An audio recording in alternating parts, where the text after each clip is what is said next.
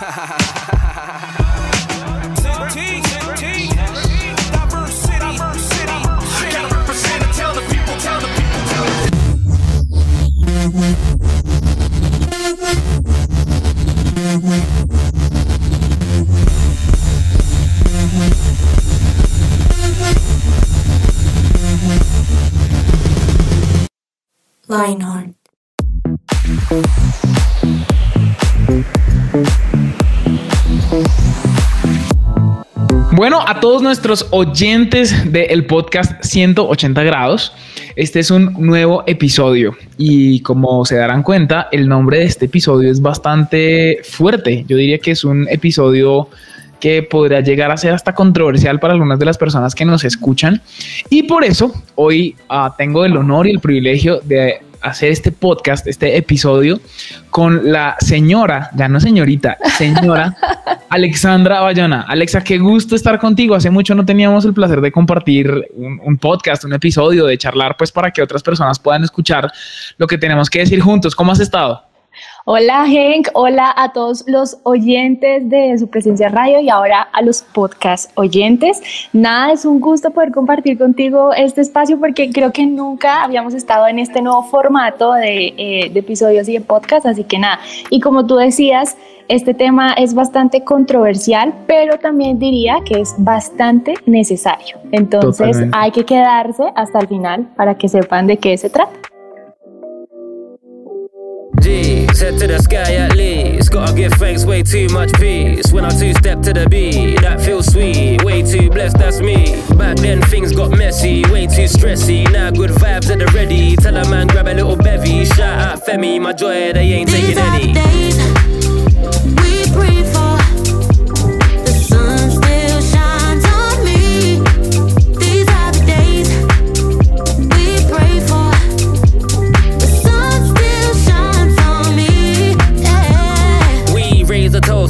Mardi Gras. I'm tune like la di da di da da. And I might get a party started, cause I never thought we'd come this far, nah nah nah. Bl- bl- Blood, sweat, tears, and you gotta know we had those fears for years and years. But God answers prayers, and now I gotta. Y yo quiero arrancar haciéndote una pregunta, porque estas, estos, estos podcast episodios no son lo mismo, sino siempre hay una pregunta eh, controversial o lo ponen a uno contra la pared y uno no sabe qué escoger. el chisme. Eh, el chisme, sí, yo sé, total. Pero yo quería preguntarte, si tuvieras que escoger entre hacer algo que te da placer o que te gusta, te divierte por un tiempo prolongado, eso significa que puede ser que en algún momento pare, o algo que debes hacer como parte de tus responsabilidades, ¿qué escogerías? Pero, pero, pero Henry González, o sea, ¿qué escogería? en la vida real, pues. En la vida real, sí, o sea, No, Henry pues, González. de entrada, o sea, uno dice, obviamente, pues lo que me genera placer. O sea, por ejemplo, los sábados con mi esposa se nos convirtió en este tiempo de pandemia en el día de arreglar la casa, de hacer mercado y lo demás. Y la verdad es que la mayoría de los sábados yo le hago el quite porque me encanta sentarme en la tarde a ver un par de series o, ver un video musical o algo así. Entonces, no, pues definitivamente, tristemente debo decir que el placer por encima del deber. ¿Y tú, Alexa? No, total, yo, esto, yo estoy de acuerdo contigo. Aparte que sí, obviamente es mucho más fácil, como decimos coloquialmente, echarse a la locha Total, totalmente. que, que asumir las responsabilidades o, o cambiar un día de descanso, como tú decías, donde uno puede estar más tranquilo, que no hay afán de cosas, Mm, por, por una, una responsabilidad. total. Pero, pero ¿por qué, por, qué, por qué crees que una gran mayoría de las personas suelen escoger aquello que les da placer? O sea, ¿por qué? ¿Por qué razón? Obviamente porque uno tiende a ser más lochudo o más perezoso o, o le gusta más la, la diversión, pero no sé si de pronto haya una razón más profunda, o sea, como por qué uno escoge el placer por encima de la responsabilidad. Tremendo, tremendo. Yo creo que, bueno, me imagino que debe haber una cantidad de campos de estudio que puedan tener una respuesta para Yo eso. sé. Y yo me imagino que habrá antropólogos, sociólogos, psicólogos, médicos que nos den una cantidad de razones impresionantes. Pero mira que eh, me he dado cuenta que al hombre, o en general al hombre moderno o, o posmoderno, que es la época que estamos viviendo, nos encanta el placer momentáneo. Mm. Digamos que hace un tiempo estuve viendo un documental acerca de las redes sociales, probablemente muchos lo han visto, donde habla acerca de cómo a través de los likes, cómo a través de lo que nosotros hacemos en la interacción de redes sociales como Facebook, Instagram, eh, Twitter, um, Pinterest, eh, lo que recibimos es una, una, mm, ¿cómo se llama? Es una descarga en nuestro cerebro de dopamina. Y obviamente eso nos gusta porque nos gusta lo, lo instantáneo y lo rápido. Y sabes que yo me he hecho esta pregunta porque no sé si te pasa, pero uno a veces se levanta, agarra el celular, se da cuenta que ya pasó una hora viendo Instagram y uno dice, hombre, mm. sabes este tiempo más bien en haciendo mercado, Henry. Total. Haciendo mercado.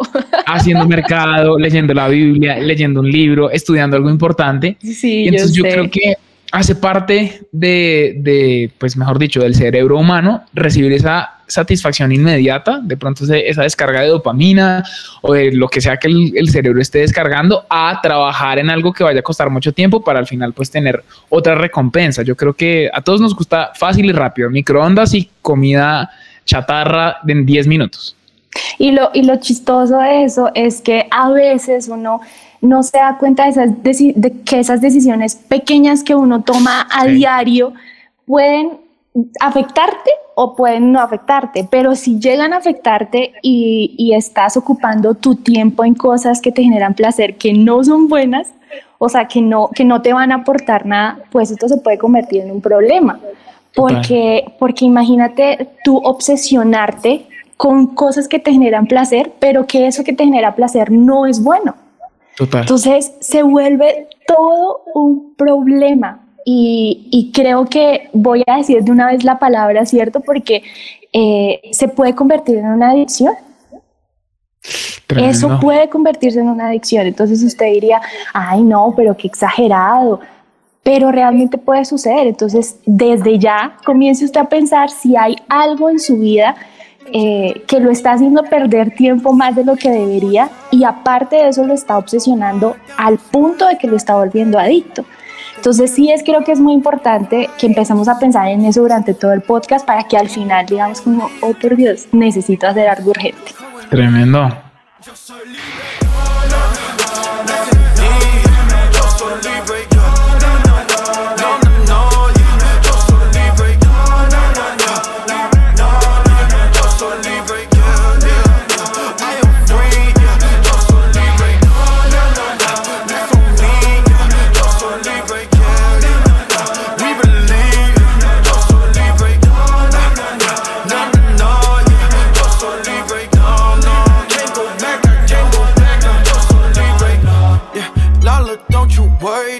Daddy's eyes on the ball. Yeah, I, I'm more like Steph Curry with Aisha off the court. Mommy, apple of my eye. I ain't talking about a phone. They out here, they chasing models when your Bueno, y en nuestro podcast nos encanta tener siempre sorpresas para que todos nuestros oyentes siempre estén conectados y estén a la expectativa de lo que va a suceder en los diferentes episodios. Nos gusta tener personas que nos ayuden, nos edifiquen, nos animen con su testimonio y con su vida. Y hoy uh, traemos a una persona de nombre Kevin. Kevin, Alexandra, ¿tienes algún Kevin que conozcas, algún Kevin favorito que dices, uy, me gustaría que este Kevin estuviera en el podcast? No, no, no, no. En este momento no se me viene a nadie a la cabeza que se llame Kevin. Un amigo del colegio que tuve, pero no sé Perdón, vida. esto no es COVID, ah. ¿viste? No, no, tengas miedo, no es COVID, tranquila. Una compañera de tu colegio. Bueno, no, no es un compañero de tu colegio. Bueno, hoy traemos invitado a un amigo de la casa de su presencia de radio y ahora del podcast 180 grados que se llama Kevin Light Burgess. Kevin, más conocido como KB, exactamente, para algunos que lo reconocen, es un rapero estadounidense. Eh, tenemos una edad muy parecida. Él tiene 32, cumple 33 ahorita el 21 de julio eh, lo sé porque somos mejores amigos y bueno, hemos crecido juntos. Ah, no, es verdad. Así estoy diciendo todo esto porque él habla inglés y no me está entendiendo. Pero KB, queremos darte las gracias por estar hoy aquí en nuestro podcast 180 grados y queremos, para conocerte un poco mejor, preguntarte, hablando del sencillo libre, quisiéramos saber qué te inspiró a escribir esta canción. Um, yes, great question. Well, the song uh, actually is a remake of uh, a song that I was introduced to by a friend of mine that um, was essentially uh, giving me this opportunity to to remake this popular um, worship song. And my first time hearing it was when my friend introduced it to me. And uh, it just resonated with my heart. It spoke to what it means to live in this world where we're constantly uh, rubbing up against the, the, the darkness of this age and responding and saying, God is still good. I will worship him even through my difficulty. Excelente pregunta. Esta canción la escuché, es una nueva versión de una grabación de una canción de un amigo que, que ya había, que él tenía y es una canción de adoración, pero cuando yo la escuché llegó mucho a mi corazón y resonó mucho con lo que está pasando en, pues en el mundo de hoy y esta canción es una canción de adoración y él fue tan amable que me dio la oportunidad de volver a hacer una nueva versión. Entonces, ah, las letras hablaron mucho a, mi corazón y hablan de que Dios está con nosotros, no importa en qué lugar nosotros eh, estemos en nuestras vidas. Wow, espectacular. Bueno, nos gustaría saber también de qué forma crees que un adolescente, que es el público al cual llega este podcast de 180 grados, puede vivir esta libertad de la que tú estás cantando. Yeah, I think what's probably most important for a teenager who is trying to find their path and trying to stay on this sort of journey towards God, it's most important for them to think very, very intentionally and, and deeply about who it is that they're surrounding themselves with. I became a Christian when I was 16 years old. And I know for a fact that now over 10 years later, I'm still walking with Jesus because when I became a Christian, God brought people in my life who were running the same direction that I was running in. Um, a this is true for all of life, but I think particularly for teenagers that you are going to become like the people that you surround yourself with. So I encourage you surround yourself around people who are pushing you towards Jesus? Esta pregunta está excelente. Creo que probablemente es lo más importante para un joven en el camino, cuando están en su caminar con Dios, de que deben pensar muy intencionalmente y profundamente de quién están a su alrededor, porque estas personas van a definir quiénes serán, a dónde van a ir. Eh, yo me convertí, a, empecé a caminar con Dios a los 14 años y esas personas que me rodearon en ese momento definieron mi futuro en mi caminar con Dios. Entonces es muy importante porque esas personas que te rodean van a influenciar lo que tú vas a hacer en tu futuro y, y cómo lo vas a hacer.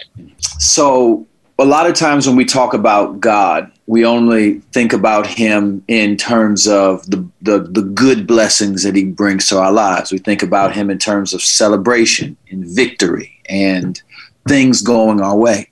Uh, which is a, a good way to think about God because God does do those things for us.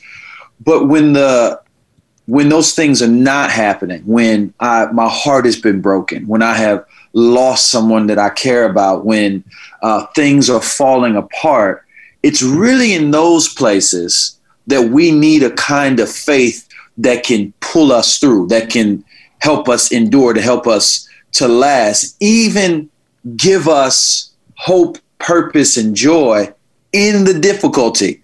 And because it is actually easy to celebrate God when we're all partying. Uh, but when God really becomes real to us.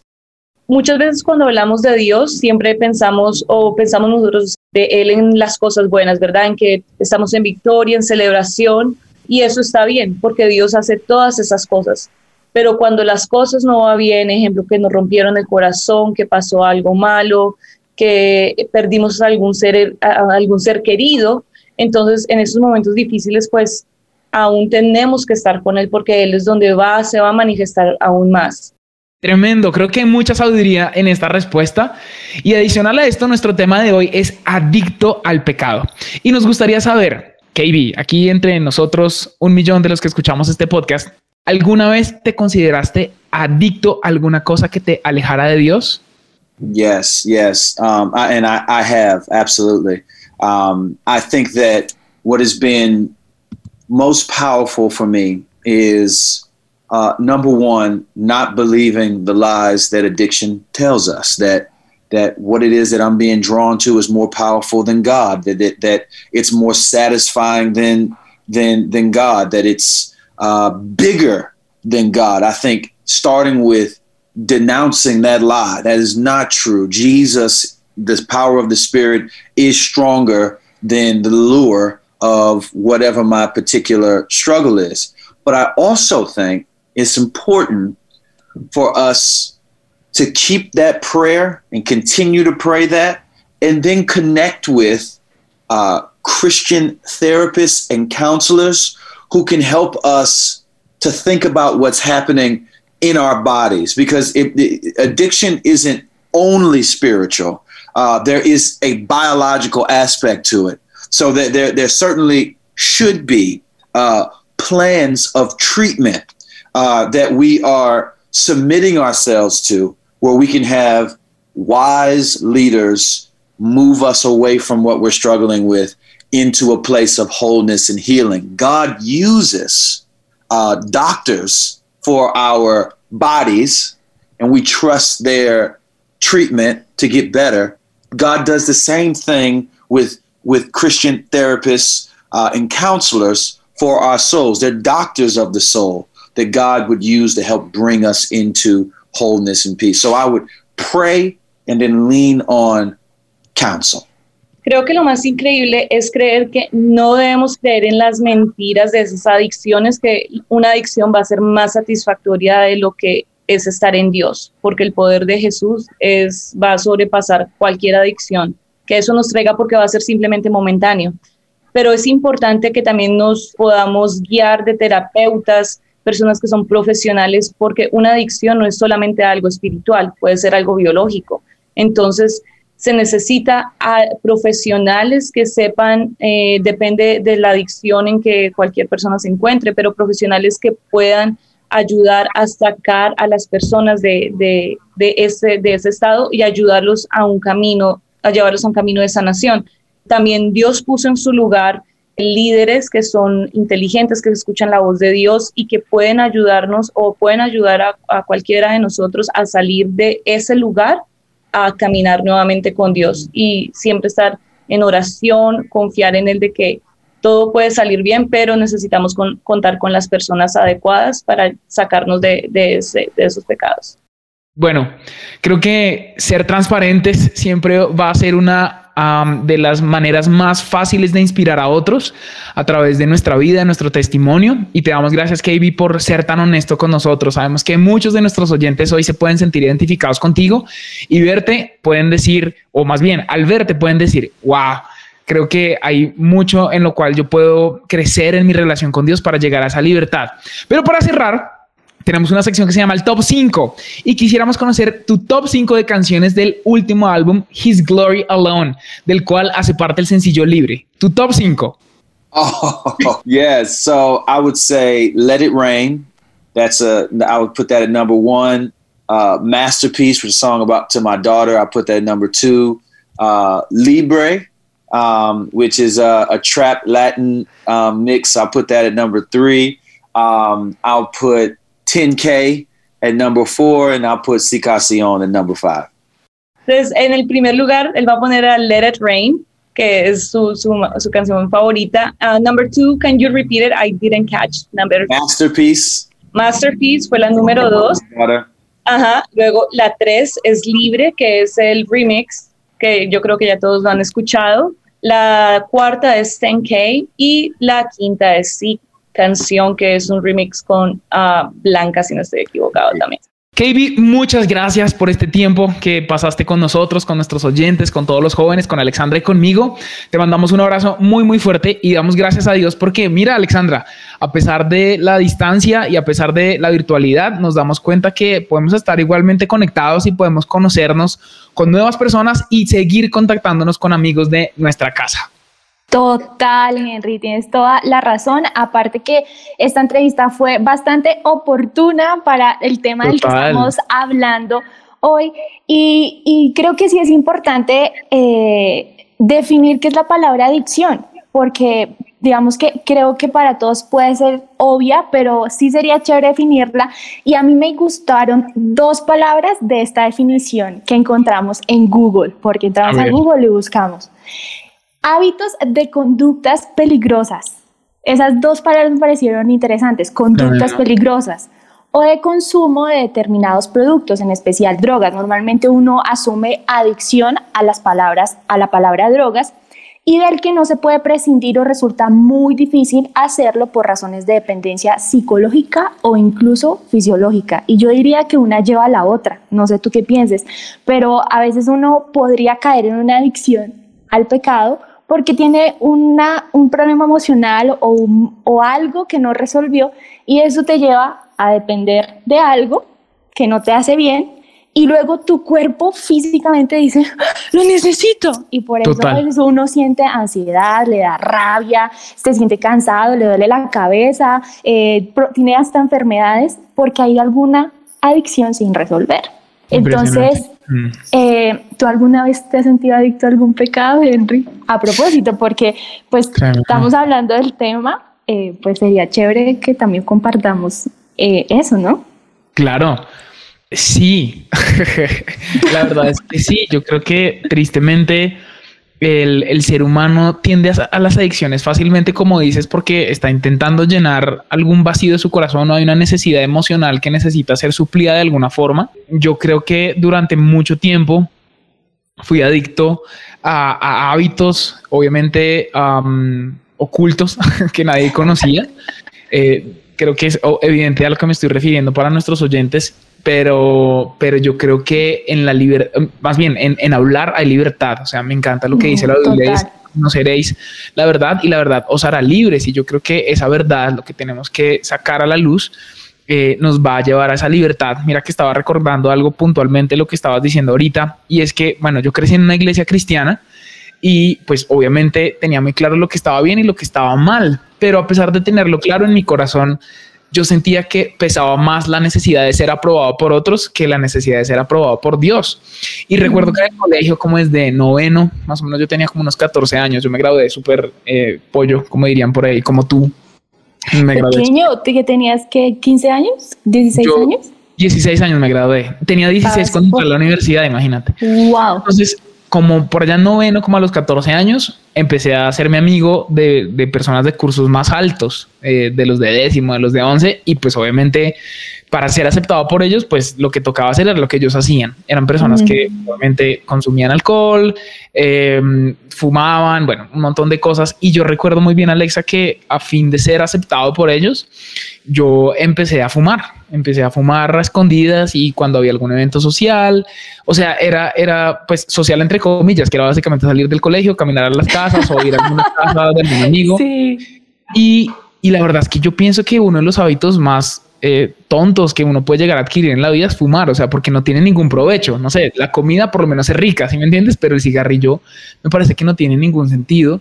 Y aunque gracias a Dios nunca me hice adicto, creo que este es un ejemplo muy claro de cómo una necesidad emocional empieza a tener repercusiones físicas. Y yo recuerdo que había momentos en los cuales yo decía, oiga, quiero, quiero salir a fumar. Y era una bobada, o sea, era algo completamente bobo, pero, pero me di cuenta que ya mi cuerpo empezó a pedir algo que no necesariamente era bueno ni que era necesario y todo tenía que ver con querer ser amigo de los populares de mi colegio. Imagínate que pensando en lo que tú estás contando, en lo que tú acabas de contar, yo me acabo de, acordar eh, que a mí me, me pasó algo muy parecido, pero, pero debo decir, Henry, que esta es la hora en la que todavía tengo que trabajar y luchar con eso. Porque, Wow. porque obviamente siento que soy libre de ese pecado, pero sé que mi, que mi carne o, o Alexandra Bayona es, es débil a eso. Claro. Entonces, claro, tiene que estar alerta y tiene que estar eh, despierta por si le llega a suceder. Y resulta que a mí también un poco en esa en ese eh, onda pues de ser aprobada y todo lo demás. Imagínate que yo en el colegio era muy flaca, muy morena y mi cabello era negro, liso, liso, liso. Entonces a mí me decían Virgen de Pueblo, eh, India, eh, sin, sin decir que esto son palabras eh, malas o feas Claro, para referirse pero a fuera una del persona. contexto es difícil, es, diferente decir soy indio a ay, este indio. Sí, es, es el- la connotación, despectivo. la connotación despectiva totalmente. Y era muy incómodo. Entonces, claro, yo empecé a, creer como, a crear como una coraza de protección y eh, para los que me conocen, yo soy tímida. O sea, en mí yo, yo soy tímida, pero a veces Ujú. parece que no fuera y eso se convirtió en orgullo. Entonces, cuando yo entendí, dije, oh, por Dios, no es que no soy tímida, porque soy tímida, soy humilde, nada que ver. Tremendo. Entonces, claro, eso se convirtió en orgullo y esta es la hora que yo todavía lucho con eso. Pero sé que en algún momento, en algún momento todo eso fue pecado y es pecado porque el orgullo es pecado. Eh, pero ya siendo consciente, digo como gracias a Dios, eh, Dios está conmigo y puedo ayudar, Dios me puede ayudar para, para solucionarlo. Pero todo también era por un tema de aprobación, porque eh, finalmente necesitaba ser aprobada y llamar la atención y etc y caí en eso y después me di cuenta pues que era orgullo. Entonces sí, sí creo que a veces la raíz de la adicción es muy importante. O sea, como pensar en dónde surge la raíz, o sea, en dónde surge el problema a mi adicción. Totalmente. Pues Alexa, estos días estaba leyendo un libro, eh, se llama Aprovechando bien el tiempo, de Ana Ávila Osorio, una mexicana tremenda. Ay, ese libro me interesa. Te lo recomiendo, de verdad, tremendo, tremendo, tremendo. Y ella básicamente está hablando acerca de cómo ser eficientes y productivos en el tiempo. Y bueno, efectivamente este episodio no tiene nada que ver con el tema, pero ella habló algo acerca de los hábitos y de la importancia de los hábitos en nuestra vida. Y voy a parafrasear una de las ideas que ella, que ella dio y básicamente lo que dice es asegúrate de, de de tener en cuenta cuáles son los hábitos que estás desarrollando porque te harás esclavo de ellos. Ah, entonces, Wow. básicamente la idea es, yo puedo ser esclavo de mis hábitos, eh, lo único es asegúrate de que sean buenos hábitos. Si eres esclavo de leer, de levantarte temprano, de comer saludable, bien, la lograste Wow. en la vida, pero si te hiciste esclavo de un hábito malo, eh, masturbación, pornografía, fumar, cigarrillo, drogas, eh, el orgullo, um, la comida, el- la bulimia, cualquier tipo de adicción que te esté llevando a sentirte un, un mal esclavo de ese hábito, bueno, ahí es donde toca empezar a revisar algunos temas. Imagínate que um, hay un artículo del New York Times eh, donde una ex adicta a las drogas cuenta su historia y lo que aprendió. Y la neu- neurociencia, que obviamente es la ciencia encargada del cerebro humano, ha Ajá. determinado que las adicciones son un problema de aprendizaje que como seres humanos generamos conforme pasa el tiempo. ¿Por qué digo esto? Porque entre más tiempo nosotros desarrollemos un hábito, más profundo va a ser. Entonces, si es el buen hábito de leer, pues cuando tú tengas un tiempo libre, lo que vas a agarrar es eh, tu libro, pero si al contrario lo que estás teniendo es un problema con un problema con las redes sociales, un problema con las llamadas, con determinado chat, con determinado tipo de contenido, pues entre más pasa el tiempo, más profundo se va a hacer esa mella en tu corazón. Y bueno, lo que básicamente está diciendo la neurociencia en este artículo del New York Times es que se genera esta obsesión por algo que da placer precisamente porque el cuerpo humano deforma la manera en que procesa la información de su entorno, llegando a la conclusión de que importa más su placer que su responsabilidad. Wow. Y ahí surge el problema de las adicciones. Y creo que nos podemos remitir al, al inicio de este episodio, en donde decíamos, oiga, pero no, ¿por qué le encantará primero el placer y luego el deber? Porque primero lo fácil y después lo difícil. Y yo creo que es que nuestro cerebro eh, tiende siempre al mal. Nosotros lo vemos de alguna forma en el jardín del Edén. Adán y Eva tenían todo lo bueno a disposición y en el primer momento en el que llega la serpiente y coloca la duda en ellos, es como, bueno, sí, de pronto Dios no, no es tan bueno como dice, lo que Dios tiene no es, tan, no es tan espectacular como nosotros pensábamos, bueno, vámonos por nuestro propio camino. Y creo que esto habla de una naturaleza pecaminosa, que es lo que se menciona en Romanos 8.5. Dice, los que se dejan dominar por su naturaleza pecaminosa, todos la tenemos, todos nacimos con ella, Todos. solo para complacer sus deseos. Pero mira, esto tan espectacular, pero los que viven de acuerdo con el espíritu se preocupan por las cosas del espíritu.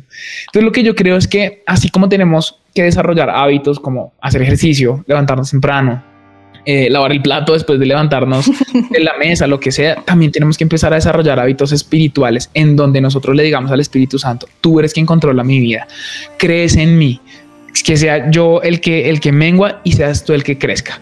Entonces, para esto también tenemos una sección espectacular dentro de este episodio, dentro de este podcast, y es Do It. Y es qué hacemos con toda esta información, cómo la podemos decantar y cómo la hacemos realidad.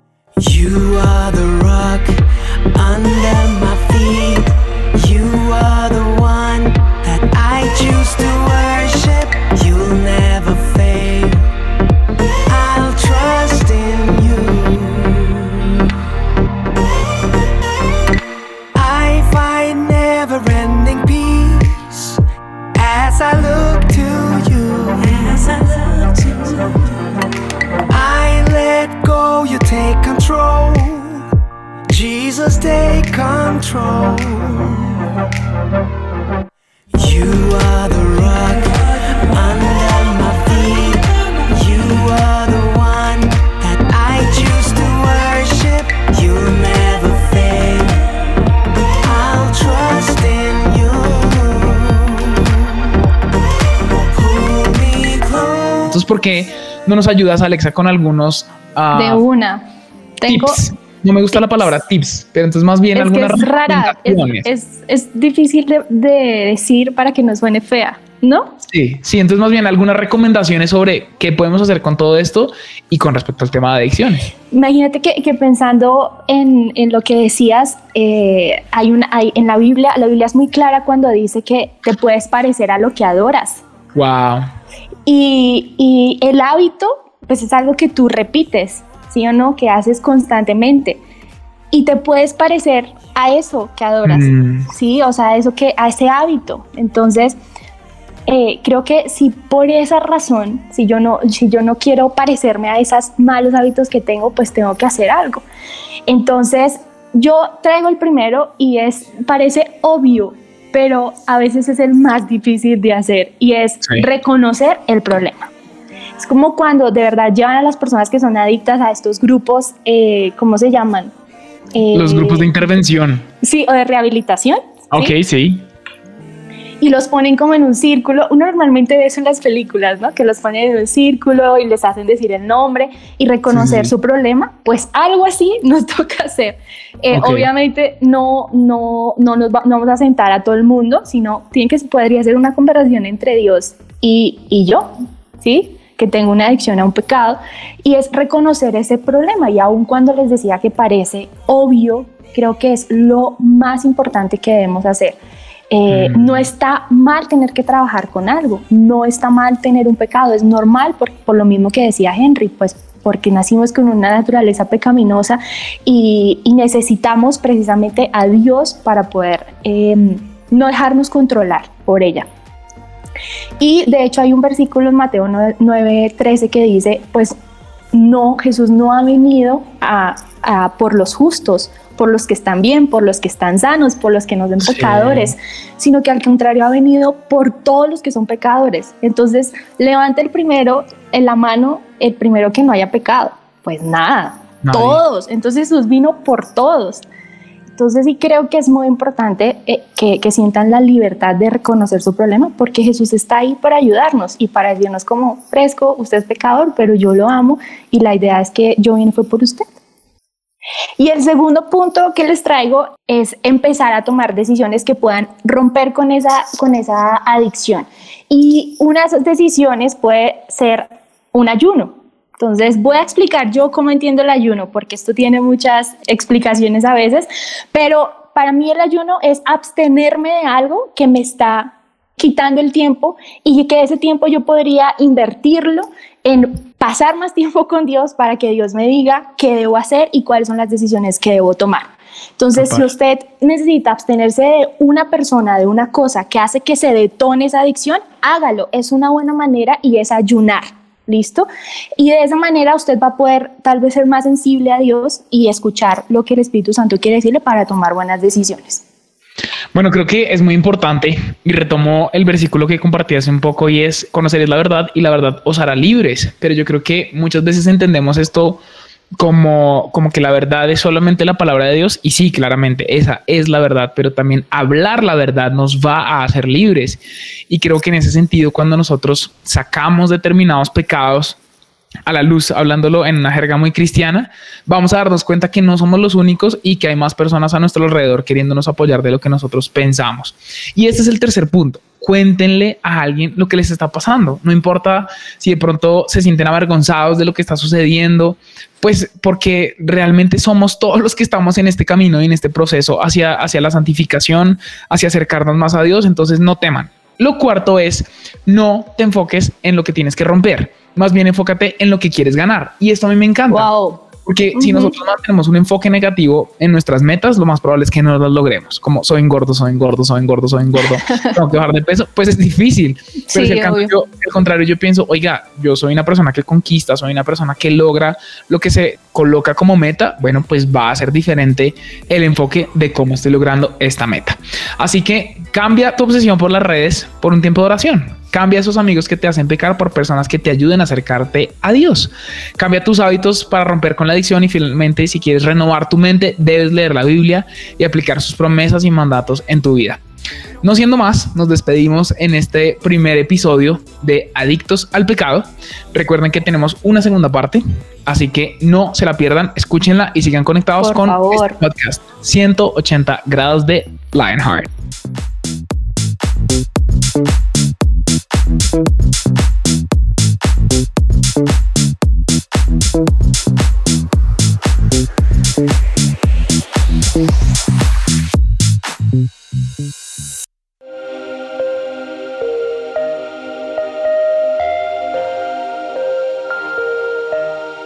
Vemos una generación que unida es un ejército devastador e incansable.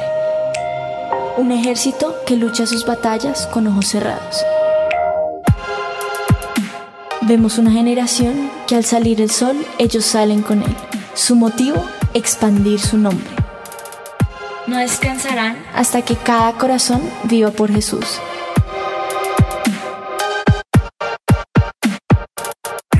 Vemos una generación cuya pasión y santidad quema los ojos de quienes los miran.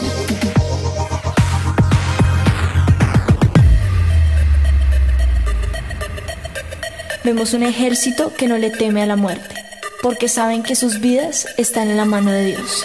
Nuestra meta es ser una generación invisible, donde se pueda reflejar a Dios. Queremos ser el cuerpo de Dios.